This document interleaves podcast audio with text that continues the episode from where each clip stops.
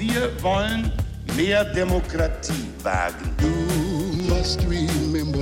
Scheitert der Euro, scheitert Europa. Der Stichtag. Die Chronik der ARD. 28. Oktober 1922. Heute vor 100 Jahren marschierten Faschisten unter der Führung Benito Mussolinis vor die Tore Roms und machten ihm so den Weg frei für die politische Machtübernahme. Peter Meyer-Hüsing. Vielleicht eines gleich vorweg. Der Marsch auf Rom fand eigentlich gar nicht statt. Also jedenfalls nicht so, wie die faschistische Propaganda ihn später immer wieder in Szene setzte.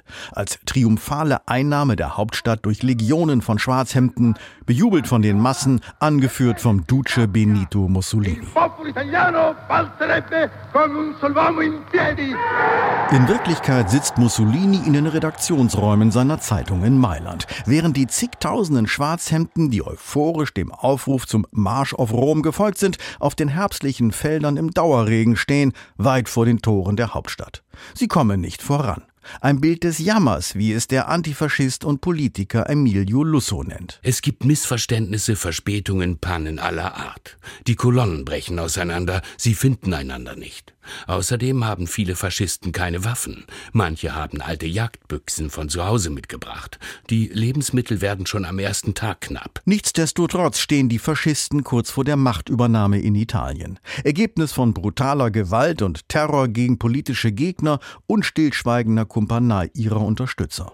Denn ob bürgerliche Regierungen in Rom, Großgrundbesitzer, Unternehmer oder die katholische Kirche, der Gegner steht für sie vor allem links. Die Angst vor dem Bolschewismus ist bestimmend. Und die Schwarzhemden erledigen die gern gesehene Drecksarbeit. Thomas Schlemmer vom Institut für Zeitgeschichte. So ein Stoßdruck zeichnet sich dadurch aus, dass man wenige schwer bewaffnete, zu allem entschlossene Männer schnell von einem Ort zum anderen bringen kann die richten so viel Schaden an, wie sie können und verschwinden dann so schnell wieder, wie sie gekommen sind, um einem anderen Ort zuzuschlagen. Da braucht man eine gewisse Infrastruktur dazu.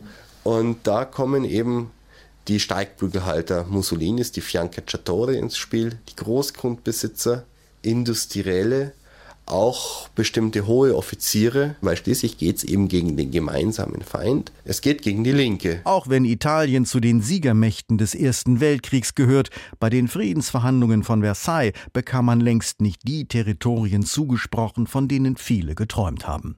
Bald macht das Wort vom verstümmelten Sieg die Runde. Zusammen mit steigender Arbeitslosigkeit und Inflation ein Gemisch, das den erst kleinen Fasci de Compartimento, den Kampfgruppen, bald immer mehr Unzufriedenheit Unzufriedene zutreibt. In Rom steigt die Nervosität. Wird die Armee loyal zur Regierung stehen, falls die Faschisten vorrücken? Man weiß es nicht. Zur Sicherheit beschließt das Kabinett, den Belagerungszustand auszurufen.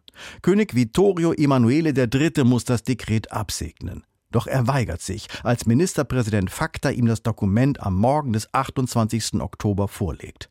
Der Monarch hat Angst vor einem Bürgerkrieg, scheut die Konfrontation mit den Faschisten und außerdem sind die ja königstreu und so auch für Vittorio Emanuele das kleinere Übel.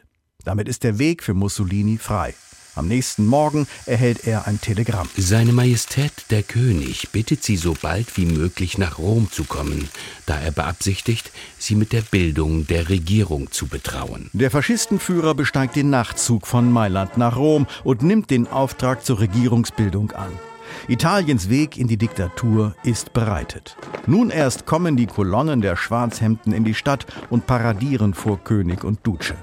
Es war eben nur ein angekündigter Marsch auf Rom, der trotzdem zum Sieg der Faschisten führte, heute vor 100 Jahren.